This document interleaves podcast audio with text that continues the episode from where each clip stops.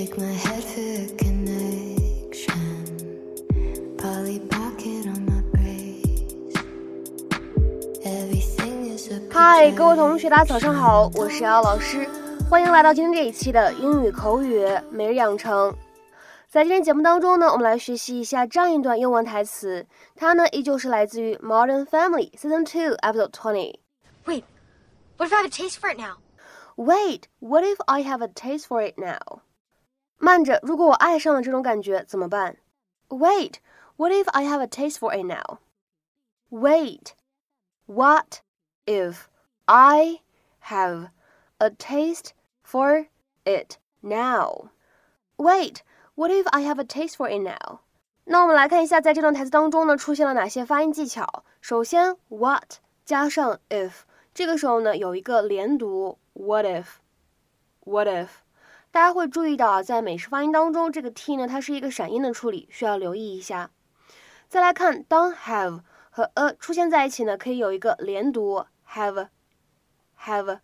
好，下面呢来看一下第三点，当 taste 和 for 出现在一起呢，可以有一个不完全爆破的现象。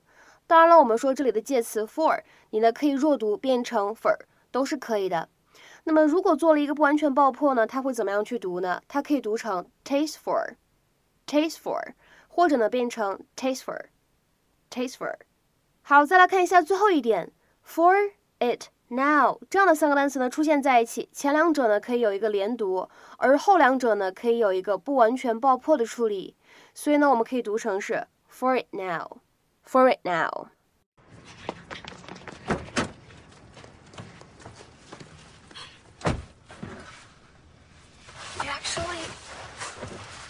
Think we're good. Let's just wait in here for Gabby, okay? Oh my god! I can't believe we just did that. Can you believe we just did that? Yeah, we had a lot of fun. Let's not geek it up. Wait, what if I have a taste for it now?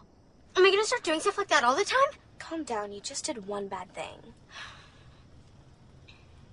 Two. I skipped my cello lesson today. Wasn't even where my teacher lives. You ditched a class? Well, I, I didn't have time to practice because of lacrosse and debate team and. do and you I- even like playing the cello? yeah, Alex, I hate it. so quit. I've never quit anything. You've never broke into a school before. Just did that. No offense, but the family's hopes and dreams are kind of pinned on me. I'm just saying is that no one would blame you if you stopped being so perfect. It actually would take a lot of pressure off of me. I did something bad too. Something that nobody knows. What? Come here. I can't say it too loud, okay? What did you do? 在今天节目当中呢，我们来学习这样一个表达，叫做 have a taste for something。 它呢指的意思就是喜欢某个东西，偏好某一个东西。If you have a taste for something, you have a liking or preference for it。下面呢，我们来看一些例子。第一个，That gave me a taste for reading。那让我喜欢上了阅读，或者说呢，那件事情让我喜欢上了阅读。That gave me a taste for reading。再比如说第二个例子。Even at a young age, he had a taste for books.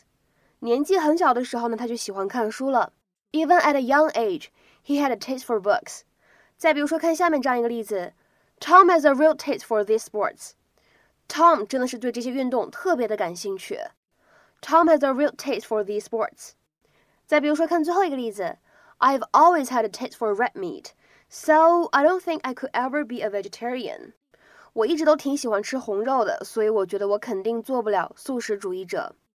I've always had a taste for red meat, so I don't think I could ever be a vegetarian. 在今天节目的末尾呢，请各位同学尝试翻译下面这样一个句子，并留言在文章的留言区。我一直都挺喜欢看恐怖电影的。我一直都挺喜欢看恐怖电影的。恐怖电影呢，你可以说这样一个词组叫做 horror movies。OK，那我们今天节目呢就先讲到这里，See you。